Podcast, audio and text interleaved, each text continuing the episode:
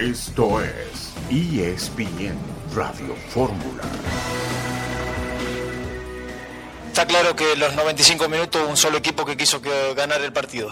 Volver a decir que esto es un equipo en construcción. No necesitan meterte siete para reaccionar, ¿no? En este equipo no basta el, tener derrotas honrosas. Bueno, evidentemente con mucha amargura por cómo se dio el partido, porque me parece que lo teníamos controlado. Somos un equipo grande que siempre en lugar donde vayamos a jugar vamos a ser protagonistas y buscar el resultado. Que el equipo lo está dando todo, si no hubiera sido así, desde luego primeros los que se iban a enterar son los que están en nuestro vestuario. Es más fácil cortar una cabeza que 25 ¿no? o 30. Pero conscientes de que el camino es este, ¿no? Y que otra vez impusimos condiciones de local. Si uno no corre riesgo en la parte ofensiva, no seríamos el equipo que hoy somos. Estoy enormemente contento con la entrega que tiene el grupo. Hasta hoy tenemos ese respaldo de la directiva. Surtido de voces de los entrenadores de los cuatro grandes del fútbol mexicano, Ortiz Paunovic, Raúl Gutiérrez y Rafael Puente. Después de la jornada anterior del fútbol mexicano, un saludo en este martes 7 de febrero de 2023. Estamos aquí en esta emisión multimedia de ESPN Radio Fórmula. Raúl Gutiérrez sigue al frente de la máquina cementera. Rubén Omar Romano hablará esta tarde aquí con nosotros en el programa. El, eh, portero mexicano Guillermo Ochoa va perdiendo dentro de la liga italiana está perdiendo el equipo de la eh, Salernitana ante la Juventus, tres goles por cero. Héctor Huerta, buenas tardes. Hola Beto, ¿cómo estás? Buenas tardes, qué gusto saludarte. También en otro resultado, Beto, pues eh, estamos esperando también lo que ocurra en, en los distintos equipos que están en problemados esta semana y que podría haber, ya ha habido dos cambios de técnico, el, de, el regreso de Romano es importante para el fútbol mexicano, la salida de, de Gabriel Caballero primero, luego la salida de, del técnico de Cholos, o sea que ya hay dos bajas de técnicos y esperar los resultados de esta semana porque podría caer un tercero, Beto. Sí, puede ser efectivamente, argentino por argentino, el relevo allá en Mazatlán.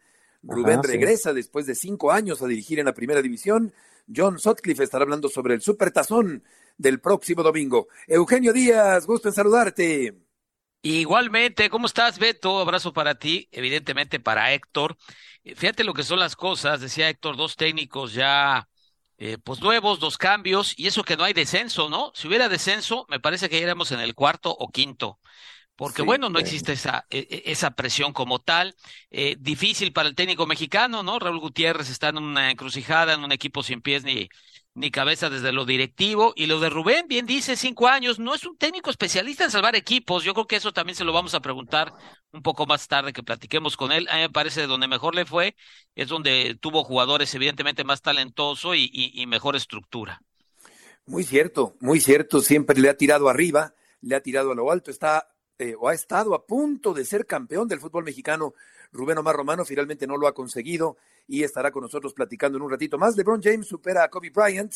Estaremos platicando también acerca de ese tema. México va ganando dos por una a Panamá en la Serie del Caribe. Así está la pizarra hasta el momento, mientras que el Flamengo está en el Mundial de Clubes eh, perdiendo, ante el Al Hilal. Eugenio, tres goles por dos a punto de terminar este partido. Sí, sí, sí, eh, es una sorpresa importante. Ahora hay que decir que el, el Flamengo eh, bueno, ha sufrido expulsión de los jugadores, entonces, bueno, esas facilidades no se pueden dar en el fútbol de alta competencia, pero bueno, el que le apostó la quiniela al Flamengo ha de estar llorando, Beto. sí, definitivamente. Y bueno, pues esto de los técnicos que comenta Héctor, ya estaremos platicando sobre esta situación. Eh, el no haber descenso, pues sí permite de alguna forma que haya un poquito más de tolerancia por parte de los dueños y paciencia. Pero no, no sé si no solo por el descenso, Beto, sino también los equipos que tienen mayores aspiraciones como Cruz Azul, si llegara a perder con Toluca el domingo, yo creo que la situación del Potro Gutiérrez se pone muy comprometida y no te extrañe que haya un cambio de técnico también en Cruz Azul. Sí, pudiera darse con otro resultado malo. Estaremos platicando sobre eso con León Lecanda al volver en esta tarde en ESPN Radio Fórmula.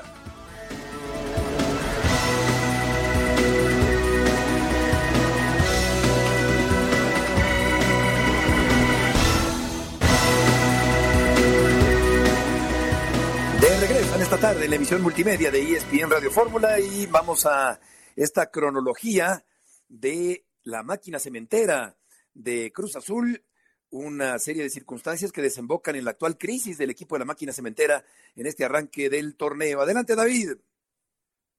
Apenas un año y medio después de conseguir el noveno campeonato en su historia y romper aquel largo ayuno de más de dos décadas, de que alcanzó los cuartos de final del Clausura 2022, de que consiguió la Copa por México y de que cerró dos refuerzos con anticipación en el mercado invernal para el presente torneo. El objetivo en la Noria era claro, pintar de azul el torneo. Desde la última semana de diciembre los cementeros quisieron dar el bombazo por un fichaje por Luis Suárez sin embargo, el uruguayo se decantó por el gremio de Brasil. También se especuló con la llegada de Radamel Falcao, el veterano colombiano que actúa en el fútbol de España. El 6 de enero, Julio César El Cata Domínguez pone a Cruz Azul en la nota roja, luego de que en redes sociales aparece que organizó una fiesta infantil con una temática polémica de acuerdo al contexto del país. El 8 de enero, el equipo debuta en la frontera, en Tijuana. El partido acabó en empate a un gol, sumando el único punto de la máquina en el actual torneo. Ahí hay que agregar que los dos refuerzos argentinos, Augusto Lotti y Ramiro Carrera, no debutaron, pese a llevar dos meses en suelo mexicano, pero sus transfers no estuvieron listos. También se puede sumar el fichaje frustrado de Uriel Antuna para el fútbol de Grecia. Desde entonces, el equipo no ha hecho más que acumular tropiezos. Contra Monterrey, contra Necaxa, contra Tigres. Damas y caballeros, Cruz Azul tiene un punto de 12 posibles. Tiene un partido pendiente en Querétaro, es verdad. Pero en este momento habita la parte más profunda de la tabla del fútbol mexicano. Cruz Azul está en crisis y aparentemente también con un ultimátum de que si no gana en su próxima salida ante el Toluca en la bombonera, el trabajo de Raúl El Potro Gutiérrez estará en duda. Hasta hoy tenemos ese respaldo de la directiva con respecto para seguir. Añadiríamos la lesión de Vargas, el eh, debutante del fin de semana anterior que se pierde el resto del torneo. Así que malas noticias en general para el equipo de la máquina cementera. ¿Y qué tanto peligra Ayer, eh, León, nos decías que sí peligra, efectivamente, pero ¿hay algún tipo de ultimátum o cómo está la situación de Raúl Gutiérrez de cara al partido del próximo fin de semana?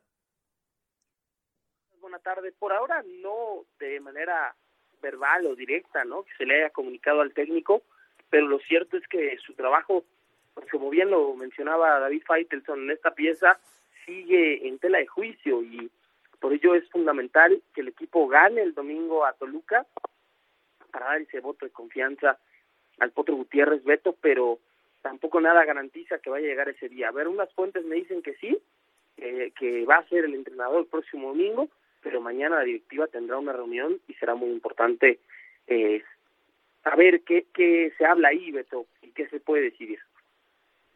Hola, León, te saludo con mucho gusto. Oye, León, cuando dices la directiva, pues ¿quiénes son? O sea, sabemos que el ingeniero Víctor Velázquez, pero ¿quién más se reúne con él para analizar eh, el equipo, cómo está, eh, qué hay que hacer, cuál va a ser el futuro del equipo? Porque indudablemente que Víctor Velázquez lo sabe, que cada que el equipo anda mal, la marca sufre un daño importante en, la percepción del comprador, ¿no? Porque ellos no son solamente un equipo de fútbol, hay detrás una cementera. Entonces, cuando dice la directiva, ¿quiénes son? ¿Quiénes se reúnen, León? Sí, mira, eh, a mí lo que me dicen, Héctor, te mando un abrazo muy grande, es Gracias, que igual va a ser una reunión entre Oscar del Conejo Pérez, posiblemente Carlos López de Silanes y el ingeniero Víctor Velázquez. Y también hay que considerar que eh, hay eh, bueno otro directivo que también apoya ¿no? en estas funciones, que es Antonio Reynoso. Él es un directivo que ha ayudado en los últimos meses para, eh, digamos, todo este tipo de cuestiones administrativas, deportivas, para las negociaciones, etcétera, y bueno, posiblemente también puede estar en esta reunión. Pero es verdad, no se ha comunicado oficialmente cuál es el organigrama de Cruz Azul, ni quiénes tienen las funciones, ni, ni de qué manera están distribuidas las responsabilidades, ¿no? Es que desde ahí está mal todo, porque no se sabe ni quién manda, ni quién es el jefe de los jugadores, o sea, todo esto es una incógnita y me parece que ya toma el las decisiones, tendría que- Héctor? Exacto, el ingeniero ya tendría que tomar ya una decisión en, en relación al organigrama, cómo va a estar compuesto, porque yo creo que esta confusión de roles de todo mundo, porque en la federación aparece en la lista de auxiliares del Potro Gutiérrez, Oscar, eh, el, el, Conejo Pérez aparece como un auxiliar técnico. Sin embargo, sabemos que es un, en el papel es un director deportivo, ¿no? Pero en la, en la federación es otro, otro puesto tiene ahí. Sí, yo, yo digo es un director deportivo en funciones, pero sin un nombramiento.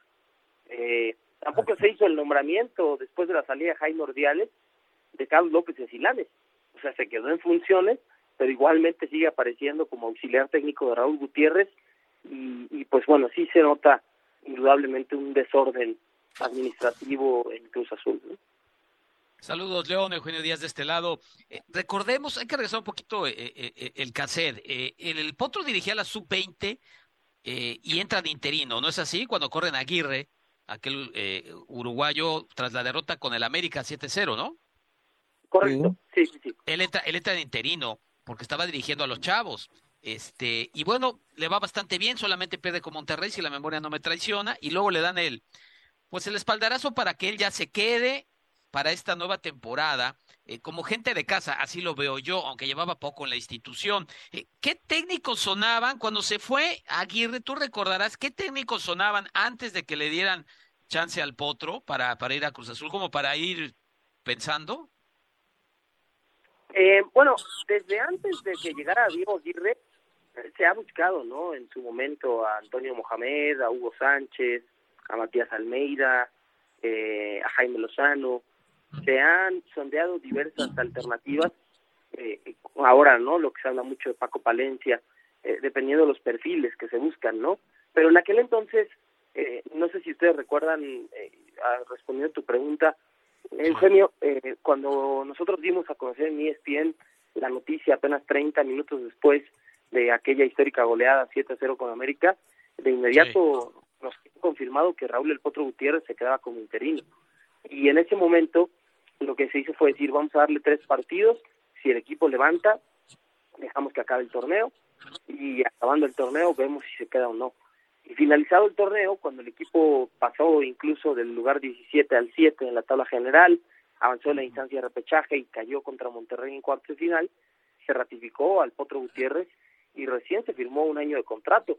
Ahora el equipo ganó la Copa por México en pretemporada y apenas cuatro partidos parece ser un universo muy pequeño para analizar las continuidades de un técnico que hizo muy bien las cosas el torneo anterior y en la pretemporada. Pero, pues así, o sea, yo me quedo con la frase de Gonzo Pineda, lo decía ayer Beto, Héctor y Eugenio aquí en ESPN Radio Fórmula, que al técnico mexicano no se le tiene la misma paciencia que al extranjero en la Liga MX. Oye, es evidente que cuando un técnico se tambalea, la directiva empieza a sondear, a hacer llamadas telefónicas, en este sentido, te preguntaría si sabes si con Palencia o, algún otro entrenador ha habido algún contacto en caso de que pueda salir el Potro Gutiérrez. Hasta el momento solamente sondeos, Beto. ¿Sí? O sea, son esos, digamos, pasos que puede dar cualquier directiva cuando sabe que se avecina o se puede dar un cambio de técnico próximamente. Pero no hay nada cerrado con ningún entrenador, eso sí te lo puedo asegurar según las fuentes que yo he podido consultar. Otra pregunta para ti, León. Eh, los refuerzos son básicos. Él, él se adaptó al plantel que había, lo metió en la liguilla, perdió con Rayados y bueno, le, le dan continuidad, como dices tú, un par de torneos más. Pero los ahora hubo tiempo para, para traer refuerzos, hubo tiempo para traer un centro delantero y acabaron trayendo dos muchachos. ¿Quién, ¿Quién trajo a esos futbolistas? Porque a mí me queda claro que Raúl Gutiérrez no. No pudo haber palomeado eso, perdón. Le metieron autogol. Los refuerzos, Eugenio, y si te refieres, por ejemplo, a los argentinos, Ramiro Carrera y Lotti, los fueron a buscar eh, los que ahora están encargados de fuerzas básicas, ¿no? Que son el Vikingo Dávalos y el Chato Ortega, dos, eh, digamos, exentrenadores, también eh, trabajaron juntos, no solamente en Santos Laguna hace ya más de una década, sino en Leones Negros de la UDG, y ellos fueron directamente a Argentina junto a Toño Reynoso a negociar con Atlético Tucumán la llegada de estos refuerzos, ¿no? Eh, lo mismo, por ejemplo, cuando se solicitó pues un delantero no llegó, ¿no? Ese centro delantero que había pedido el cuerpo técnico y en el caso, por ejemplo, de Alexis Gutiérrez, tampoco el Potro Gutiérrez sabía que iba a regresar a la institución, ya en la pretemporada vio al chico, lo vio bien, terminó quedándose con él. Lo de Jordan Silva parece pues simplemente un jugador más para rellenar el plantel, porque pues casi ni minutos tiene, y el quinto refuerzo que recién llegó y ha empezado el torneo, que es Carlos Vargas, pues recién el día de mañana lo va a operar el especialista Rafael Ortega en Guadalajara para reparar el ligamento cruzado anterior de la rodilla derecha y estará diez meses fuera, ¿no? Entonces, pues no hay refuerzos, por lo menos no que los haya palomeado el entrenador, ¿no? Pues sí, qué mala suerte. 14 minutos nada más jugó Vargas y se lesionó en el partido ante el equipo de los Tigres y como apunta León será sometido a un procedimiento quirúrgico. León, muchas gracias por la información. Muchas gracias a ustedes, muy buenas tardes. Buenas tardes. Pues ni a Melón le supo, Eugenio, el fútbol mexicano a Vargas en la primera división. Una lesión en la, una acción en la que quiere quitar el balón a Carioca, se le traba la pierna y lamentablemente el jugador de la máquina no pudo levantarse. Correcto, sí es una pena, pero peor imposible, ¿no? Es que peor imposible. Peor imposible. Sí. La verdad, o sea, increíble. Acuérdense, de, eh, de, Stephen Eustaquio, aquel jugador portugués. Claro. sí, sí, sí. Tronó, ligamento cruzado, igual que Carlos Vargas. Este chico Vargas que jugaba en Mazatlán, que eh, fue de Morelia, que luego estuvo en el América un rato, fue aquel, aquel muchacho cuyo apellido le causó problemas a, a un ex compañero. Entonces, este muchacho ya estaba listo para jugar, para hacer. Vamos a una pausa. Volveremos con Rubén Omar Romano.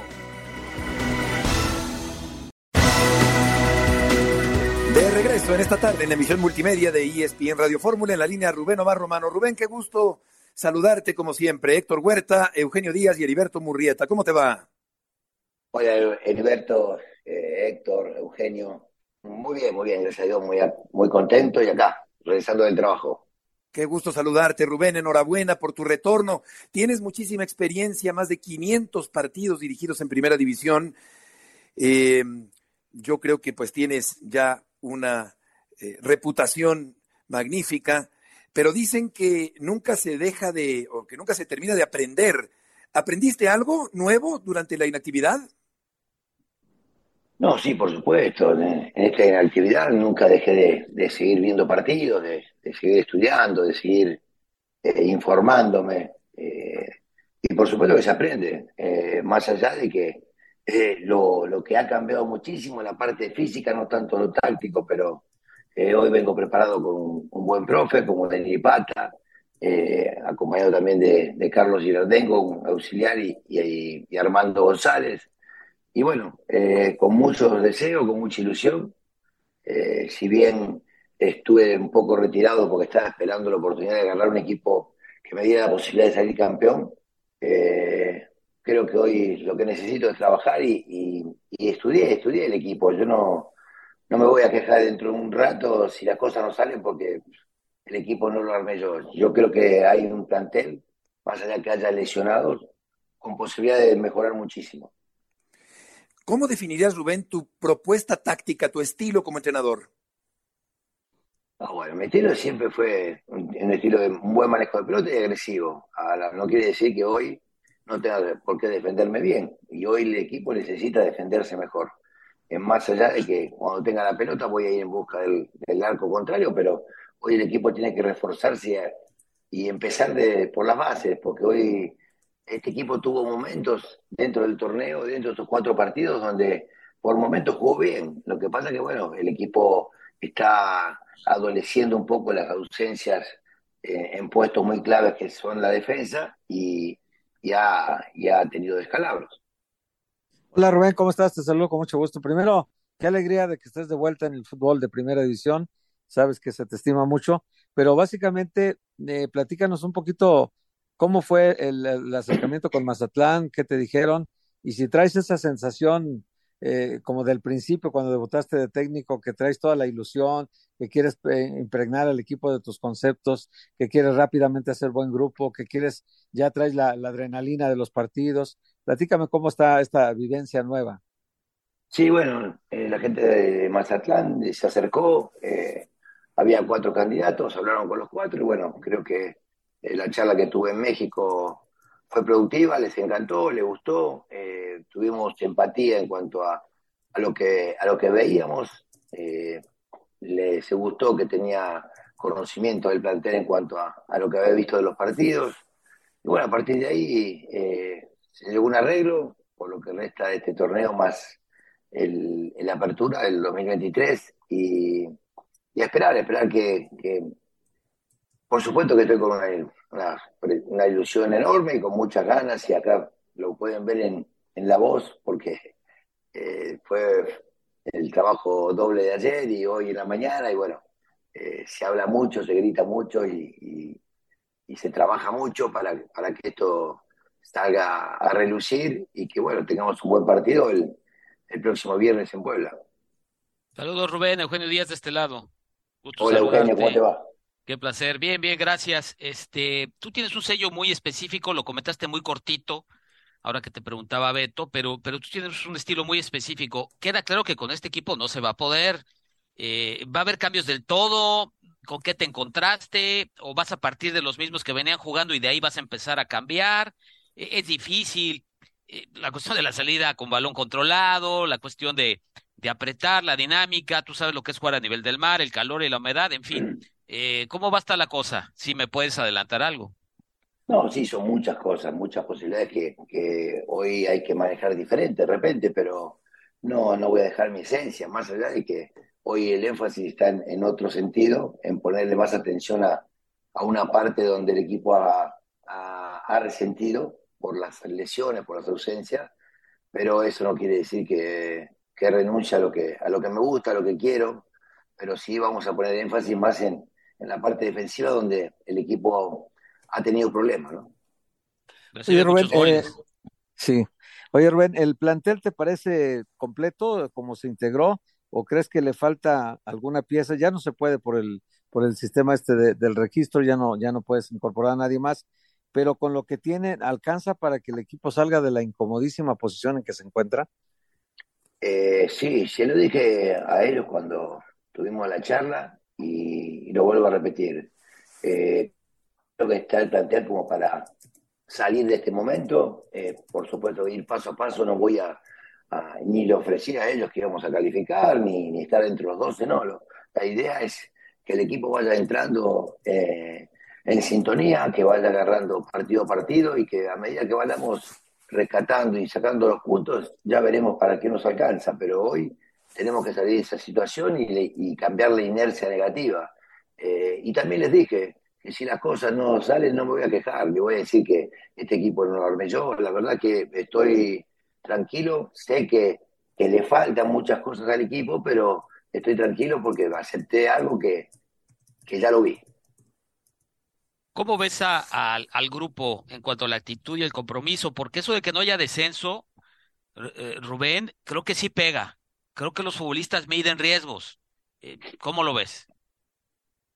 No, lo vi en el trabajo en estos días muy bien, la verdad que con una disposición bárbara. Entonces, eh, quiero pensar que, y quiero hacerles entender que no es así. Más allá de todo, creo que todos queremos estar en una, salir de esta situación, no estar último lugar, eh, lograr puntos, lograr victorias, tener buenos fines de semana, contentos, no, sí, con este, con este resultado que llevan en cuatro fechas. Entonces yo creo que los jugadores entienden perfectamente, más allá de que no haga descenso, pero sí, sí que, que, que tiene que ver mucho también, ¿no?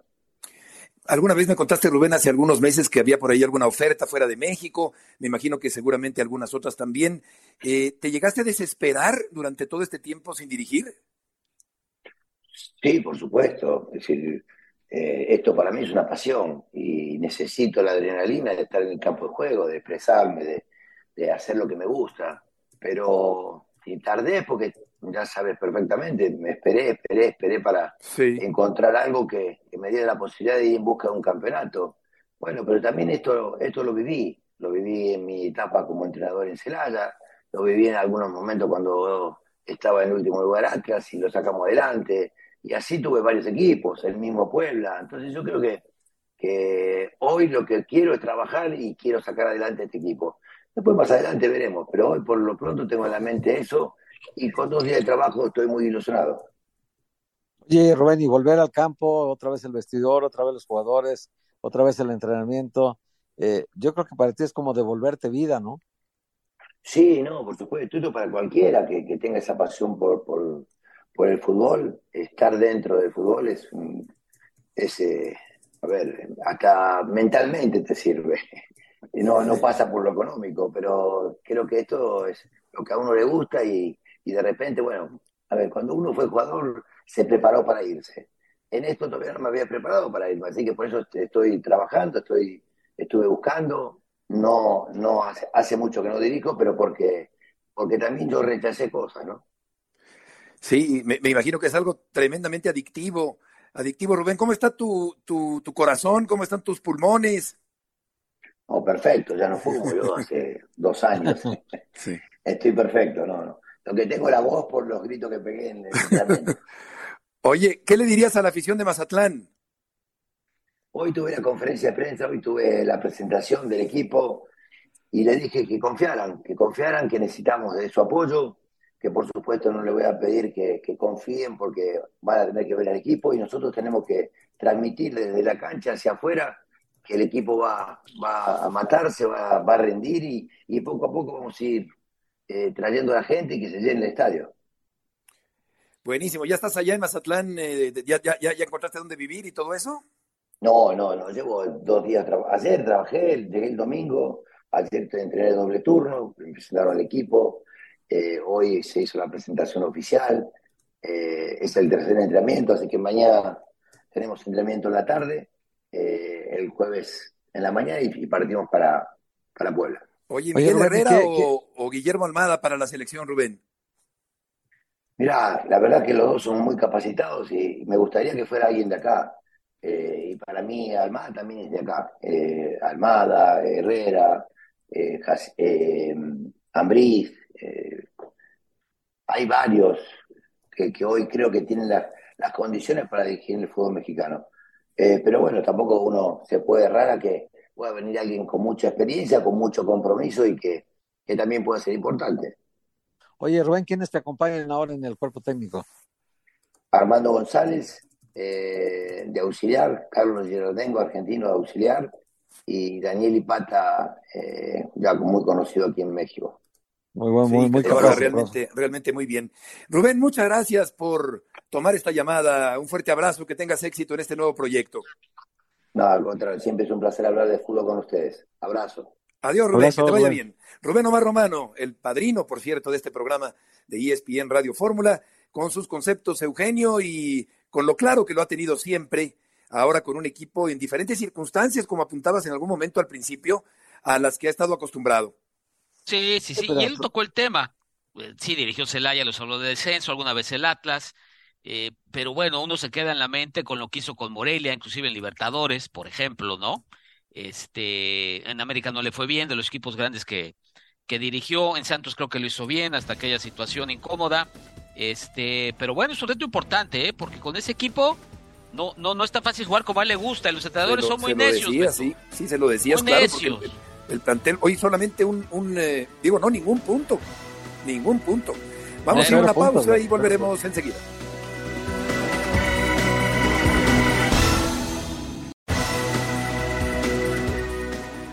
yo soy siempre de la misma manera. No me pongo presión. ¿Por qué no me pongo presión? Porque yo disfruto de lo que hago. El vestuario nunca estuvo mal. Vestuario siempre estuvo bien.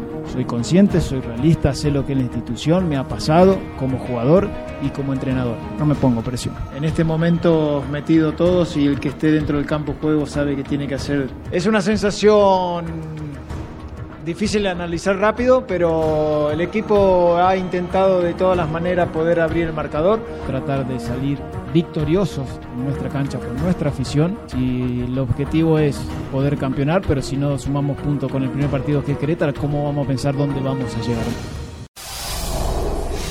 La voz de Fernando Ortiz, el técnico de las Águilas del América, y César Caballero tiene la información del campamento del equipo del América. César, gusto en saludarte. Se, se, corta, se corta César, si te podemos volver a, a, a, llamar, lo vamos a, lo vamos a enlazar para que mejore la, la, línea telefónica, que se limpie un poquito la comunicación ahí con César Caballero. Por lo pronto, Viñas, Héctor está ya cerca de reaparecer, estuvo a punto de salir y ahora resulta que está a punto de reaparecer con el América.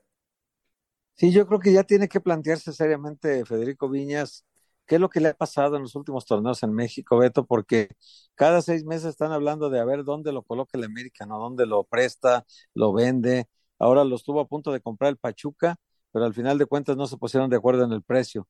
Pero realmente él tiene que replantear qué está pasando con su carrera, ¿no, Beto? Porque llegó a ser un, un tipo que, que, a, su, a su llegada a México venía con una expectativa baja, luego convenció mucho con sus actuaciones, el América decidió comprar su carta y una vez que la compró, eh, vino un bajón muy importante de Federico Viñas en su rendimiento y no ha vuelto a ser el que, el que fue cuando llegó a México hace ya bastante tiempo que no es un jugador importante para el América y qué pena por él porque talento tiene. Sí, César, ¿ya le echaste otro 20? Ya, ya le puse otro 20, rápido le hice una nueva recarga, ya estamos Perfecto. de regreso. Venga. Les contaba que fue de buenas noticias, Federico Viñas, segundo día consecutivo trabajando con el conjunto americanista, ya dejó atrás la lesión en el tobillo, esa es una gran noticia para Viñas porque lleva eh, tres partidos de liga que no ha podido jugar por esta razón y está listo para reaparecer el próximo sábado si así lo decide Fernando El Tano Ortiz. Viñas tiene que ganarse un puesto en la convocatoria, ya sabemos que Henry Martínez es el titular, nadie lo va a mover ahí en este momento, y el uruguayo tendrá que disputar con Esteban Lozano. Ese lugar en el banquillo de suplentes, el juvenil americanista hizo su debut en la primera división apenas el fin de semana pasado, es un tipo que le gusta mucho a Fernando Ortiz y entonces Viñas tendrá que demostrar que merece más la oportunidad que el juvenil de las Águilas, quedan todos estos días para que pueda hacerlo y que pueda meterse a la convocatoria con el conjunto de las Águilas, pero la buena noticia es que Viñas está de regreso, ojalá pueda retomar el buen nivel. Digo, nivel. Adelante, digo, Eugenio. nivel no está teniendo, ¿no? Pero, pero creo que sí tiene hechuras de, de buen jugador. Ahora, si Roger Martínez, pues lo están reviviendo, ¿por qué a Viñas no?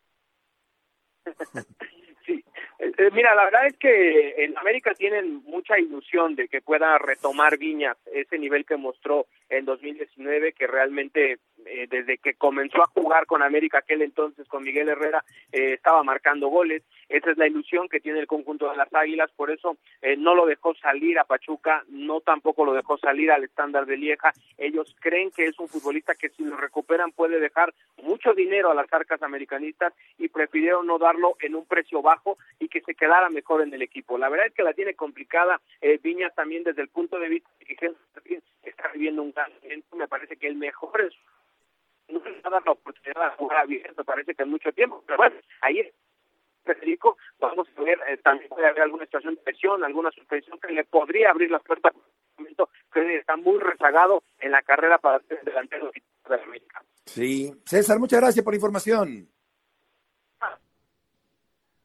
Buenas tardes, gracias a César Caballero por el reporte del América. Viñas a punto de reaparecer, no ha logrado tener eh, constancia con el conjunto americanista. El equipo salernitana de Italia, el equipo donde juega el portero mexicano Guillermo Ochoa, perdió 3 a 0 con la Juventus y pues siguen los problemas para Ochoa, Eugenio, allá en Italia. Bueno, problemas entre comillas le acaban de dar al mejor jugador del mes, ¿no? Bueno, eso Sí, sí, en enero. Es cierto. Sí, sí, sí. Bueno, pues no, pero tienes razón, porque que te estén goleando cada semana, pues no está muy agradable. Exacto. Este, pero bueno, vive, vive en Salerno. Él siempre elige equipos de ciudades que se viven muy bien, Beto. Que Allá por cosa Nápoles, menor, ¿no? Que no es cosa menor, ¿no? Estuvo en Córcega, imagínate lo Qué que es esa isla, es un paraíso. Este, en fin, en España también vivió en el sur, que es precioso. Este, y bueno, era difícil, ¿no? Por más que la Juventus está en problemas severos, de hecho ya le quitaron muchos puntos por tramposos y todavía podría venir otra deducción, o sea, la Juventus se puede ir al Serie B. Ojo, ¿eh? Ojo con este dato, pero bueno, tiene buenos jugadores y Vlaovic, que es un jugador que no ha funcionado mucho, hoy sí funcionó, metió dos goles y una asistencia. Estoy pensando que, que en el Mundial de 90, que, que me tocó transmitir con Televisa, Sí. y ya fallecieron mis dos compañeros, eh, el Che Ventura, Jorge Ventura y Arturo Rivera. Éramos los, Ah, los tres que íbamos en ese equipo, se hicieron muchos equipos, en otro estaba Roberto Sí. Guerrero, tan querido por ti, Héctor, el tanque Miloc, Sí. también muy querido por ti, eh, y así un, un mon- un montón de comentaristas que fuimos a ese mundial, y, y nos tocó por ahí, por esa zona de Salerno, justamente donde comenta precioso. Eugenio, que está ahora Ochoa. Precioso, precioso realmente. Ahora ya, ya sabíamos, Beto, que en este equipo la, el, las Sí, posibilidades de que fuera goleado constantemente eran muy altas. Pero aquí lo que han estado evaluando en la liga italiana es que por eso mereció el, el, la consideración del mejor portero de enero, porque realmente no solo los goles que le metieron, las atajadas que hizo Beto fueron sí, le llegan mucho. De acuerdo. mayor que los goles que recibió, lo cual quiere decir que Salernitana le pudo haber ido mucho peor de lo que le fue con Memo Ochoa si no hubiese estado Memo Ochoa, ¿no? Que era un problema que ya tenían arrastrando de una muy mala defensa, porque es muy mala defensa. Si lo vemos al detalle, eh, marca muy mal por los costados, marca juega muy la mal línea. Centro, juega línea, siempre se juega la línea. lugar. Claro. Y entonces hay mucho mano a mano. Mucho mano a mano de Ochoa con los delanteros. Y, bueno, eso yo creo que no le había pasado en toda su carrera, ¿no, Héctor? Una no, situación es que, así. Hay cada partido es un tiro al blanco, parece un entrenamiento realmente. Entonces, eh, si uno ve al detalle los partidos, te das cuenta de la importancia que ha tenido Ochoa, porque este equipo estaría en una condición peor en la tabla y estaría también en una condición peor en el goleo eh, de goles recibidos, porque aunque Salernitana ahorita se encuentra en el lugar 16 de la tabla, Beto, sigue estando a tiene 21 puntos contra 14 del Elas Verona, que es el número 18, y contra 8 del Cremonese, que es el último lugar. O sea, realmente el Salernitana está en zona de salvación por sí mismo. Si el equipo logra eh, sumar muchos puntos de local, los que necesite para salvarse, pues evidentemente podría mantener la distancia sobre los tres últimos, que ya dijimos son el Elas Verona, el Sampdoria y el Cremonese. Así que pues hay que ver cómo se comporta en los siguientes partidos el equipo, porque el arquero se ha comportado bien. Sí, lo mandaron al paredón, pero a cada rato un paradón tal cual. de Guillermo Tal Ochoa. cual, tal cual. El próximo domingo es el Super Bowl. Butker's kick is up, and it is good! The Chiefs are going to end the season in Super Bowl 57. Attention, air traffic control. A flock of eagles is heading to Arizona. These are once in a lifetime opportunities we got right in front of us in our hands. So what are you gonna do? Dives for the far front pylon. Touchdown! He's gonna score! Jalen Hurts! When we control the things we can, we damn good. Sheds a tackle up the right sideline. 10. Pack your bags. We're going to the Super Bowl. We are, and we cannot wait.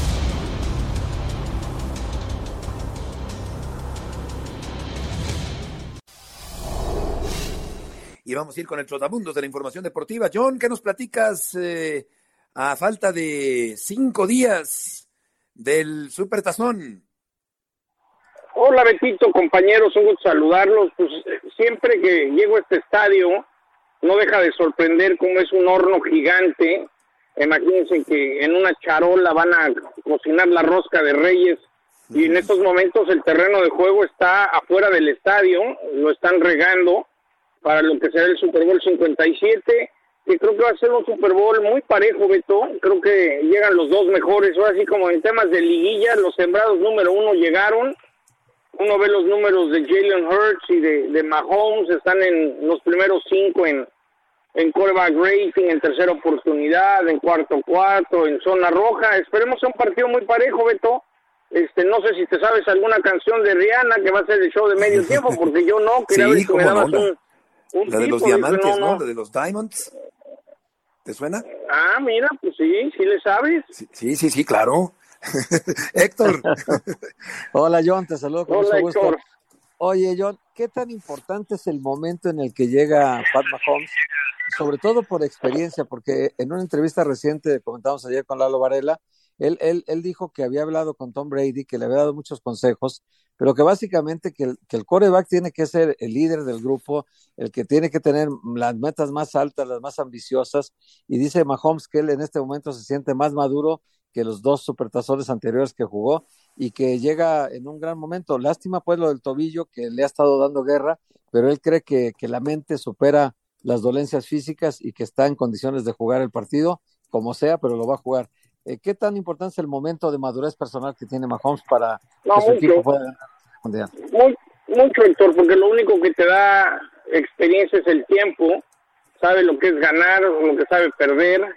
Eh, lo que siempre digo que hay los atletas que la adrenalina hace que vean las cosas en cámara lenta, lo que hizo contra Cincinnati lesionado, pero eso no quiere decir que la lesión del tobillo alto, el último reporte que escuché es que no se no se inyectó contra los Bengals, esperemos que este tiempo le dé, porque Filadelfia sabe que, que van a ir por él, ¿no? Así como Damakan Su sacó al coreback que había entrado por Purdy y lo conmocionó y fue para afuera y luego ya no tenían coreback los, los 49ers. Sí creo que Mahomes es, es, eh, es el mejor hoy en día, es alguien muy diferente, demostró, pero yo en papel veo ligeramente mejor al equipo de Filadelfia. La gran diferencia entre los dos corebacks es que Mahomes sabe de qué se trata y Jalen Hurst se va a topar con los nervios, con la adrenalina de jugar su primer Super Bowl.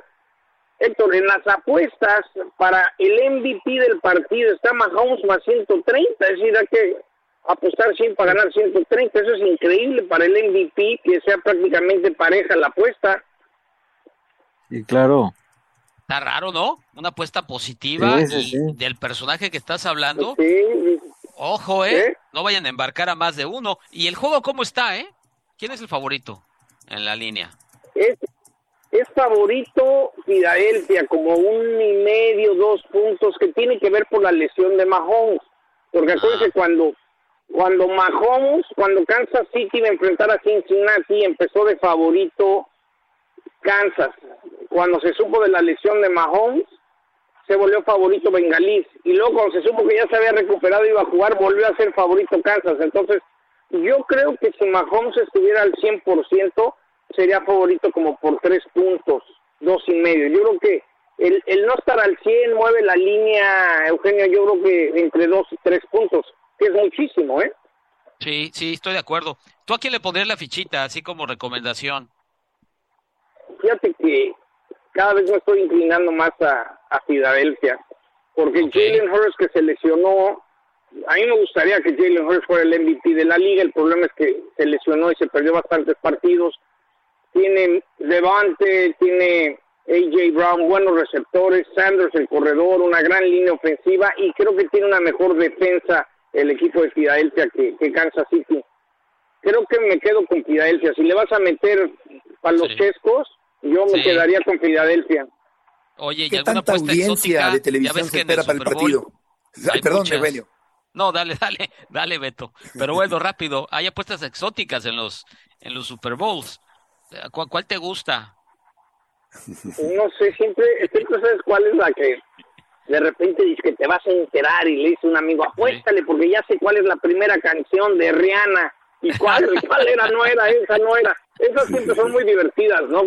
Me acuerdo hace unos años que si va a aparecer Bad Bunny o no va a aparecer Bad Bunny. ¿no? Esas son a veces las divertidas de que cuál será la primera canción de Rihanna. Entonces, a veces te toca estar aquí el viernes o el sábado que, están haciendo un ensayo y según tú escuchaste la canción y cuál hombre con teléfono descompuesto ni latinas las que son divertidas eh, por ejemplo ver eh, lo que llaman props cuántas yardas va a recibir por aire AJ Brown bueno 74 pues la apuestas a las altas tú estás todo el partido pendiente de qué hace AJ Brown aunque el partido sea una paliza pues te enfocas a la apuesta que metiste. Esas son divertidas, ¿no? Yo creo que cuánto va a correr Pacheco por los Chiefs, o cuántas yardas terrestres correrá Jalen Hurst, 52 más o menos. Esas son las que son muy divertidas, la verdad. Oye, ¿y, cuánto cuesta el espectáculo de medio tiempo más o menos, John? Eh, no, bueno, el, espectáculo de medio tiempo eh, de, costo, ahora lo tienen que hacer gratis. Siempre ha habido como un entendido que yo, eh, la NFL te da la plataforma para lanzarte y se pelean los artistas por por, venir y, cantar. Lo que sí está grueso es cómo han subido eh, los precios. Yo me acuerdo aquí el Super Bowl 30, el, el último que ganaron los vaqueros a los Pittsburgh Steelers, pues un boleto lo encontrabas en 700 dólares, 800 dólares, un muy buen boleto en 2000 y ahorita en Gallola, Betito, eh, cuatro mil, cuatro mil quinientos dólares. Es, increíble la inflación, el poder adquisitivo que tiene el americano, ¿no? Construyendo nuevos estadios, este, yo creo que por menos de siete mil dólares no creo que encuentres un lugar más que sea en Gallola y que como a cinco o seis, ¿eh? Sí, qué, qué, qué, qué caro espectáculo, qué cotizado, qué derrama económica. Eh, eh, extraordinario el espectáculo deportivo y artístico. John, muchas gracias por tus aportaciones del día de hoy. Un abrazo, estaremos con Lalo y Pablo, que sigan el Super Bowl en ESPN y en Star Plus el próximo domingo desde Glendale, Arizona. Un abrazo, se les extraña. Igualmente, John, que te vaya muy bien. El Trotamundos de la Información Deportiva. Por primera vez en la historia, cuatro países juntos presentan una candidatura para organizar un campeonato mundial en 2030, cuando se cumplan 100 años del primer mundial organizado por Uruguay. Uruguay, Argentina, Paraguay y Chile. Hay un juego de palabras ahí, chupar, eh, Chile, Uruguay, Paraguay, Argentina.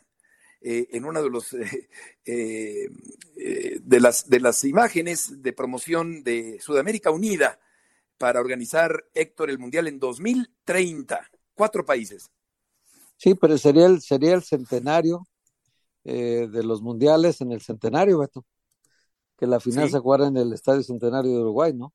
Esa es la, la idea pero es muy difícil, ¿no? Sudamérica me parece que atraviesa una crisis económica sin precedentes, muy fuerte, y es muy difícil que la FIFA ahorita pueda otorgar una, aunque tenga la cuestión esta romántica de que otra vez después, 100 años después, Uruguay vuelva a ser una de las sedes de la Copa del Mundo, es muy difícil que las condiciones actuales lo permitan, más con el gigantismo este de 48 equipos. En el béisbol, en la Serie del Caribe, México sigue derrotando a Panamá 2 por 1 en la parte baja de la octava. Gracias, Héctor Eugenio. Buenas tardes. Que les vaya muy bien. Hasta mañana. Buenas. Buenas tardes.